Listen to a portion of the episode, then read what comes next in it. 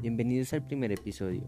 En este hablaremos cómo la ambivalencia se relaciona con el libro de Plan Lector en la senda del contrario.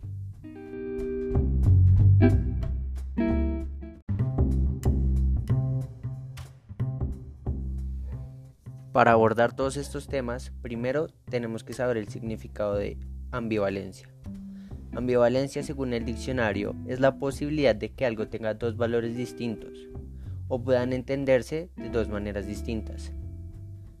Teniendo en cuenta esto, ahora abordaremos la senda de lo contrario. Este es un libro de plan lector en donde se relata la vida del personaje principal llamado Farouk. Este personaje principal es un hombre del camino, el cual su objetivo es caminar, como dice el nombre. Pero mediante el camino que va tomando se encuentran personas y obstáculos que le hacen replantarse su manera de vivir, como ve la forma de la vida.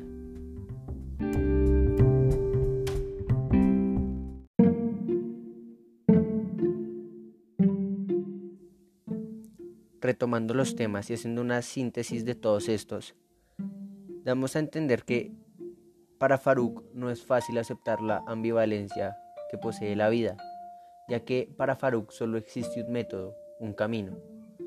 Y al momento de verse enfrente de tantas posibilidades que su vida puede tomar, entra en choque, un choque de sus pensamientos y de sus ideales que ha llevado por toda la vida, ya que nadie ha podido incidir de esa manera como lo hizo la pequeña Alía. Esta ambivalencia lo pone en conflicto, con lo cual este se empieza a preguntar qué ha de ser de él cómo puede cambiar esto su forma de pensar, si sus ideales son lo suficientemente fuertes. Entonces, Farouk empieza a emprender un camino en el cual se da cuenta que no importa si estos o estos son sus ideales, si en realidad son los correctos para ti. Farouk se dio cuenta que de que va a pasar buenos momentos y también malos.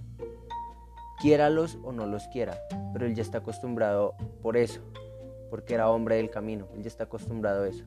Lo que no está acostumbrado es darle diferentes rumbos a su vida.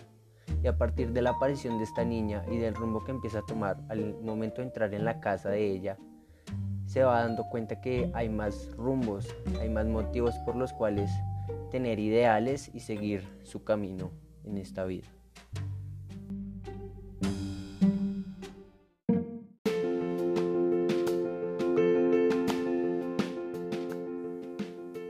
Bueno, ya teniendo la relación de la ambivalencia con la vida de Farouk, ahora la relacionaremos con la sociedad. La sociedad a veces al estar enfrascada no ve los horizontes, solo ve el camino que ellos logran ver, ya que no tienen la amplia visión todas las cosas.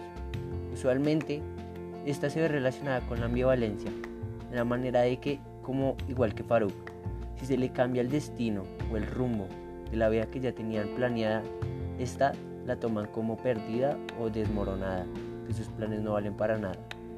Pero lo bueno de esto es que según quién eres, puedes crear estrategias para gestionar los cambios en tu vida.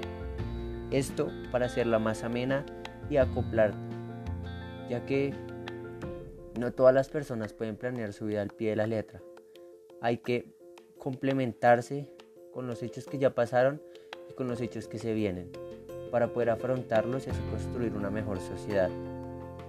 Si podemos superar esta ambivalencia de acontecimientos que no, no, no esperamos en nuestra vida, de acontecimientos que no vemos, podemos superarlos, la sociedad va en un camino mejor.